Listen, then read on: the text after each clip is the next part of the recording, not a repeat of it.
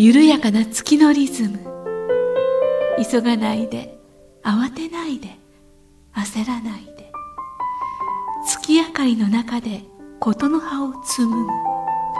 ここは音楽のスピリットとピースマインドを伝える光のカフェ。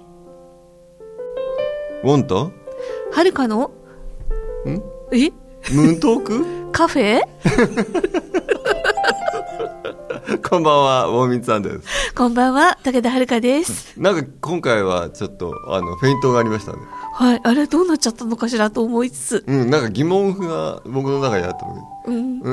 何が疑問だったんでしょう。何の疑問に思ったのかよくわかんないんだけど、ん？っていう感 まあとりあえず2月26日を迎えましたので今日じ。は、ね今日もムーントークカフェオープニングが始まっちゃいましたね。はい。今日は、実はと、その、孤独ってことをテーマにね、うん。あの、お話しできればいいかなと思ったんですよ。はい。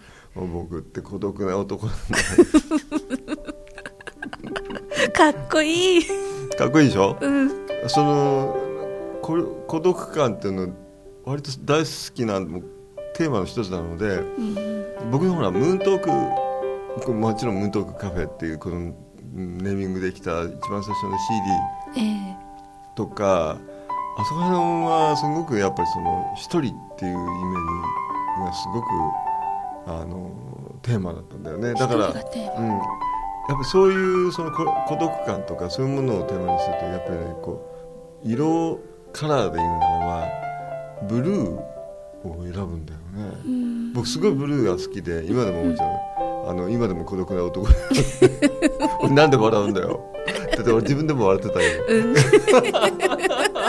でそのブルーがすごい好きなんだよえね、えでそのブルーのイメージとその孤独っていうのとなんかすごく一致してるんだよね。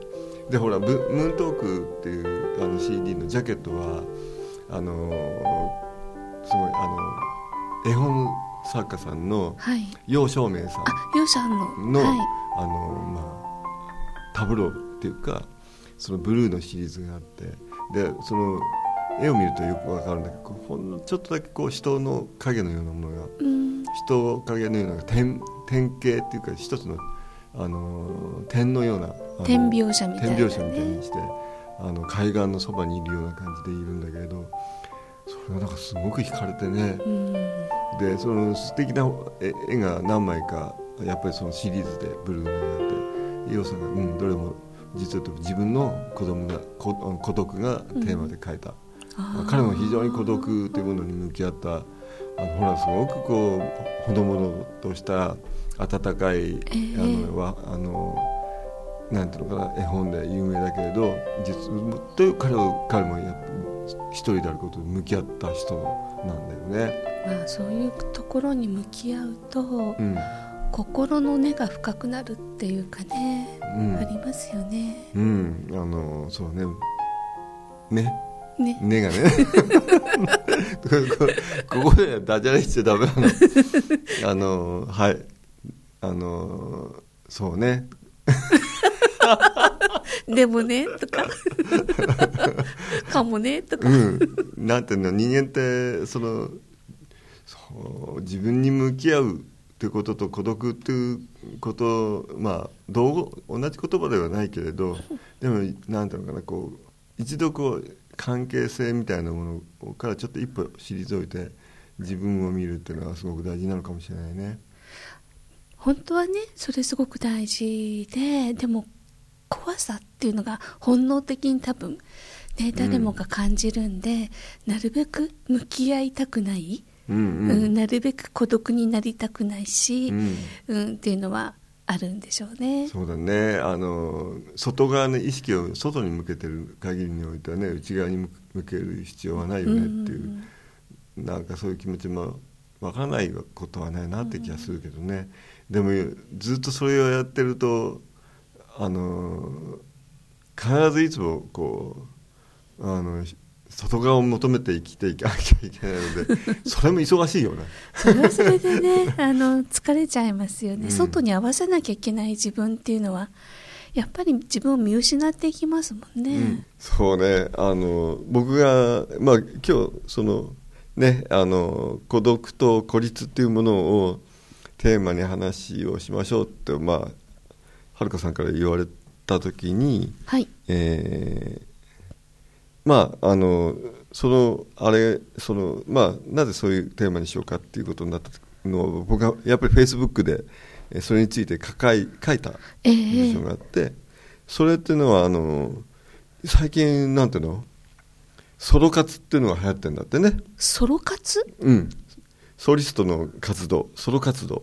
一人で行動しましょそういうことだね、う、うんうん、でそれが意外とあのなんていうかこう今共感を呼んでてぼっち企画って 言うんだけど地企画。そう予想外の反応既婚者も共感の理由とかってなんかこうそういうブログがあってあの一人の女性がそのあの一人で活動するっていうか、まあ、一人で焼肉屋さんに行ったりなんか食べ物食べたりカフェに行ったりであの、まあ、要するにひ一人で活動することをソロ活ぼっち企画って言うんだけどね。一人ぼっちのぼっちで来るんだけど。お一人様ってね言われてましたよね。それがなんかすごく今あのなんていうの注目されてるっていうのかな、うんうんすごい共感を呼んでるんでですよね。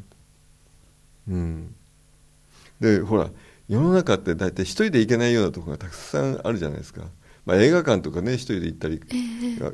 でもカフェでも一人で入ってるとなんかちょっとなんかあまりこうどうなのっていう感じで見られるようなところもあったりとかさ、ええ場所によっては一人で行きにくいところってたくさんあるじゃないですか、まあレストランとかね入りづらいっていうのありますよね、家族連れのとかねね。カップルが多いとかね、うん、僕なんてほらウォーキング大好き人間だからさ一人であちこち自分で行くじゃない、うんうんうん、そうですね。うん。私も一人結構好きなんで、ひえ一人の時間がないとダメっていうところがあるのでだよね。一人で行動しちゃいますね、うんうん一人でいないと活動できないものたくさんあるもんね。本読むんでもさ、うん。一緒に読もうとかってないよね。仲良しすぎますね。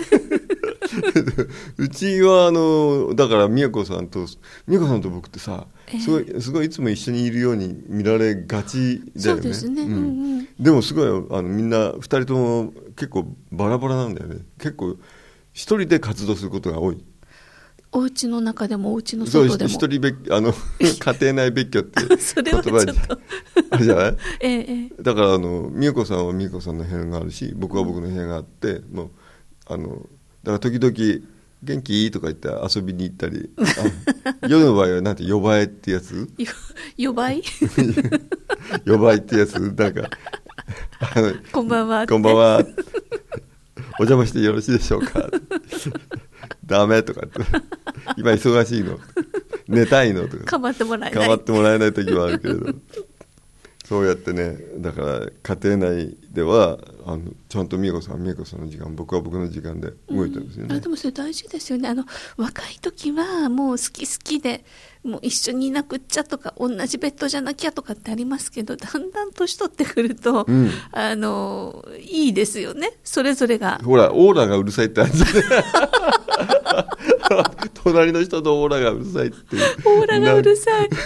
そういうのない。そんなのあるんですか？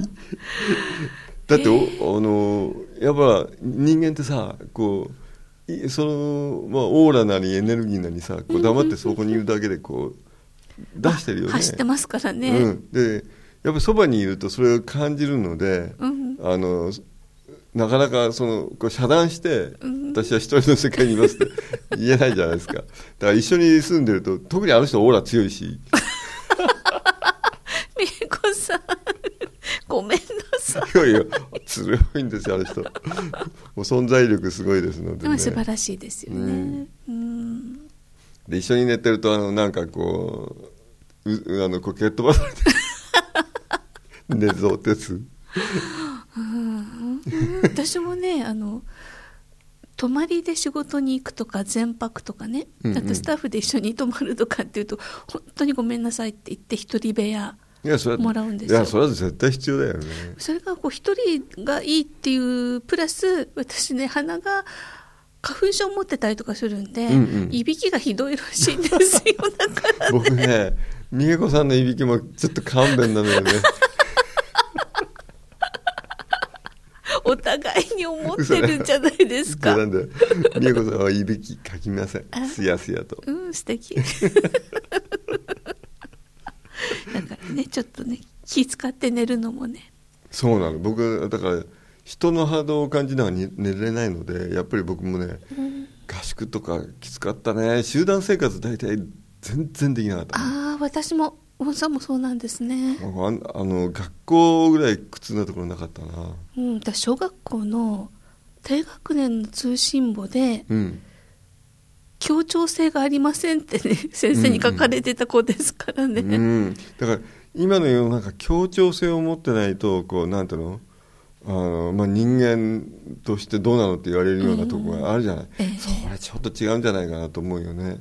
協調性があのなんていうかこう過剰に求められるのがなんか、うん、みんな一緒ってねいうの？はちょっとね、その集団性っていうものがもうそれがなぜ人間はこうすごい難しい話になっちゃうと集団選択って言葉があってさ、えー、世の中でほら人間ってすごく弱い存在じゃない？あの自然界の中ではさ。そうですね。でそのためにそういう自然界に過酷な自然界に生きていくためには集団で生き生きないと生きられないよね、うん、ライオンから身を守れないよねとかさ、うん、あの水あの植物を食べ物をストックできないよ。みんなで作らないと生きていけないよね。だから集団を選択していくっていうのはまあ人間があのこのせあの地球上でこう生存していくための手段だったので。もう DNA に組み込まれてるんでしょうね、うん、でもあまりに人間増えちゃったので、もうそろそろそれもやんなくていいよね。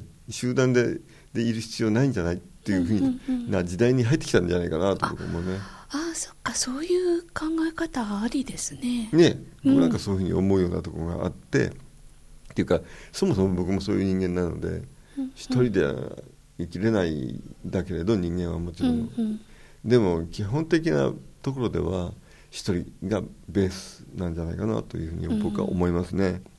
うん、あのこれ以前ね、主人のご両親両親のふるさとに、うん、まあ、法事とかで行った時に感じたことなんですけど、うん、ご近所の方たちが総出で手伝ってくれるんですよ。うんうん、でそれはやっぱり一つのそのグループっていうんですかね、あのだからよく村が八部っていう言葉がありますけど、その残りの2部っていうのがそのお葬式の時だけ手伝うとかそれ以外はこう弾くっていうのが村八部って聞いたことあるんですけど。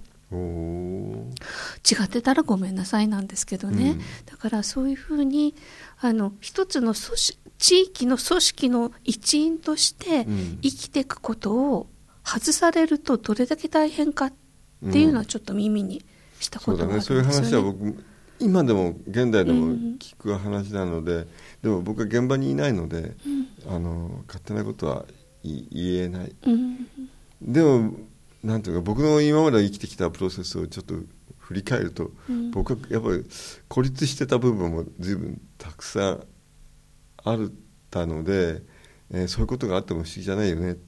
あのそのそれが村だったり、うん、町の中だったり、うん、会社の中だったりいわゆる組織っていう中でさ本当孤立してる人たくさん僕はいると思うけれど。ね、そういう人たちの問題はまあちょっとこう深く話せるようなストックは僕にはないんだけれどそうね僕はあの孤独であったのと同時に孤立でもしてたよなっていう感じがするな。まあほら音楽ってさ、はい、あのあの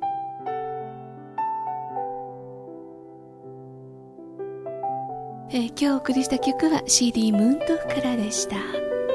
さて次回のオンエアは2月23日金曜日午後7時からの予定ですぜひ皆様からのご意見ご感想お寄せくださいお待ちしております宛先は、ポッドキャストの添付テキストの記載にある宛先にお寄せください。YouTube でお聞きの方は、動画の下にあるアドレスにお願いいたします。お相手は、ウォンミンさんと、武田遥でした。また来週。また来週。